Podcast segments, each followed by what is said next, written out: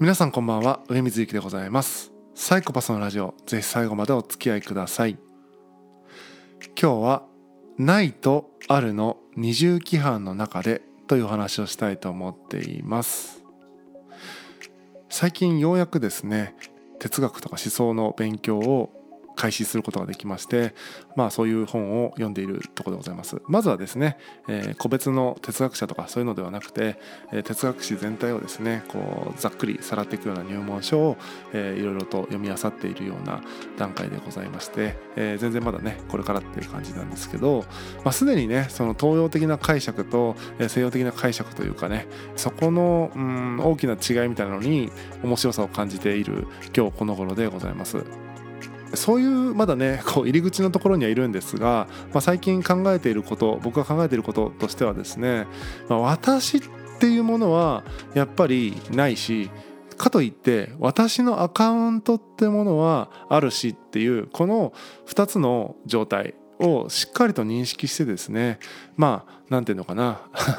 上手にね、えー、生きていかないと本当苦しいよねっていうことを思ったりするわけです。で私っていうのはないよねっっていうところでいくと、まあ、私がないっていうことをまあ僕が説明しようと思うと結構難しいあ言葉で説明してもいまいちピンとこないと思うのでもうちょっとこう抽象度を下げて私の手柄なのか問題ですよね。これは私がやった私の手柄なのかみたいなことを考えていくと私があるないにもちょっと通ずるところがあるのかなと思ったりもします。えー、例えば僕がね、えー、東大に受かりましたって言った時に僕が頑張ったから東大に受かったと考えるのか僕が頑張ったという一つの、え側面もあるけれどもその時たまたま点数を取れなかった実力が及ばなかった人のおかげで受かったという考え方もできますしその問題をたまたま僕が解けるような問題としてその日時問題作成に関わった人たちのおかげで自分は受かったかもしれないしとかっていう感じで結局は自分の力なのかって言われるといろんな要因があって受かっているってことだと思うんですよね。例えば今コロナだからたまたま受験者がこうこうこうで、えー、本来受験してた人が受験しなかったとかねいろんな要因が重なってたまたま受かっているってことを考えるとそんな風に考えていくとありとあらゆる自分の手柄だと思っているものっていうのは案外そうでもないかもとすごく広く見た時にはすごい誰かのよくわからない誰かのおかげでその成果が出ている可能性があると。自分が営業を契約することができたとでもそれはもしかしたらライバル企業の誰かがサボっていたおかげかもしれないんですよねそれはもしかしたらどっかの誰かが全然関係ないポスティングをしていてそのポスティングに書かれてたキャッチコピーで何か気になっていたそのコピーがなんとなく僕の扱ってる商品とリンクするところがあってその僕のポスティングじゃないけども全然違うポスティングで僕の商品に興味を持って、えー、僕の商品を買ってくれたみたいなことがあるかもしれない。そんな感じでそれを僕の実力で制約しましたみたいに思ってしまっているみたいな本来それは私の成果なのかっていうのは突き詰めて考えた時に案外私の成果じゃない可能性があると。みんなの成果である可能性があるし偶然の成果であると。じゃあ結局誰の成果なんだろうみたいな。誰の成果でもないんじゃないかみたいな。そういうふうに考えていくことがうんできるんじゃないかなと、まあ、サッカーでねゴールを決めると。誰の成果ですかって。11人の成果だと思いますけどもいやそうではないと。相手の11人もあって22人の成果だと。いやそうじゃないと。監督がそれ采配したよねと。監督も含めていやいやベンチにその時選ばれた人たちいやいやサポーターがいてそのサポーターが、えねそのどういうテンションで応援したかっていうのも関係したんだと。いやちょっと待ってとその日の天候が関係した。いやその時のスタジアムがいやこのスタジアムの芝生の状態がそうやっていろんなものの要因でゴールが決まった可能性があると。それは本当にゴールを決めた人アシストだけの手柄なのか？そういうことを、え考えていく。これがね僕は主に東洋的な考え方なのかなと。でもそうやっていくとまあ何て言うのかな。私なんてものはないというか私の手柄なんてものはない。全部みんなの手柄で全部地球の手柄だよ。この宇宙の手柄だよ。っていう風な解釈なのかなというふうに思いますね。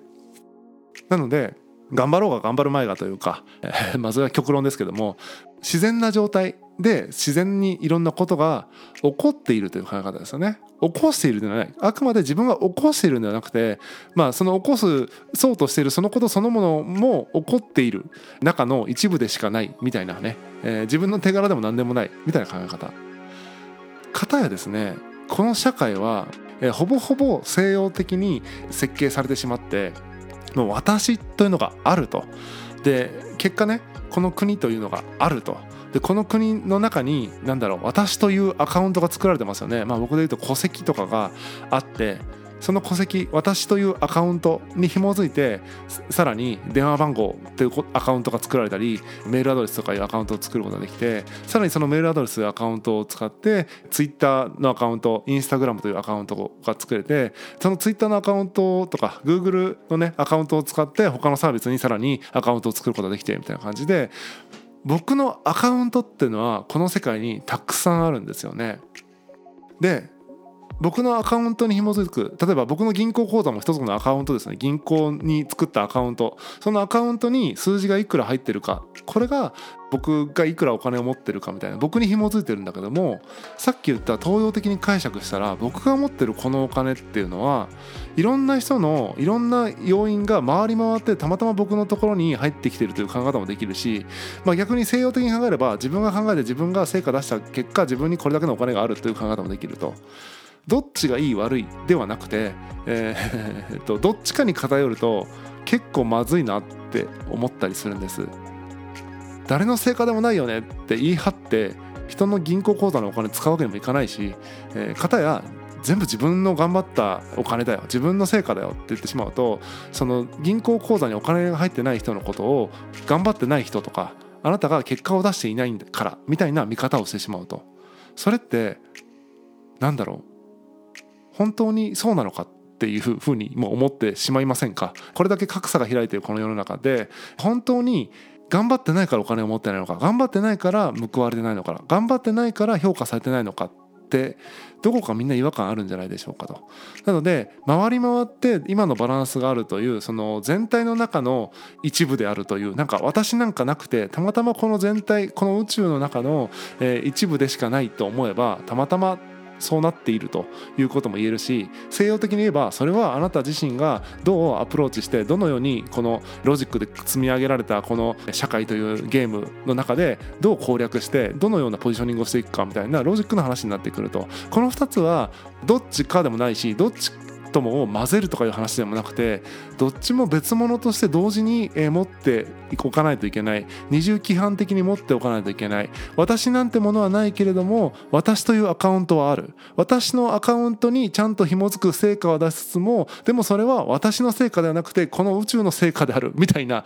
ものを同時に持っておくその感覚をですね、えー、養っておかないとこの複雑化した社会の中で世界の中であまりにもバランスがね崩れてしまう。のではないかなというふうに思いますので、え、そうした私のアカウントに紐づく成果は一定数出さないと生きていくことすらままならないけれども果たしてその私のアカウントに紐づいたそれは本当に私が出した成果なのかみたいなことは疑ってかからなければならないんじゃないか。この2つをですね常に、え、二重規範的にですね持って、え、生きていく。この感覚をね僕はね、え、より勉強していく中でもっとクリアに伝えていけるようになっていきたいなと思っている、え、今日この頃でございます。ちょっと小難しい話でしたけども本日は以上でございます。またお会いしましょう。さようなら。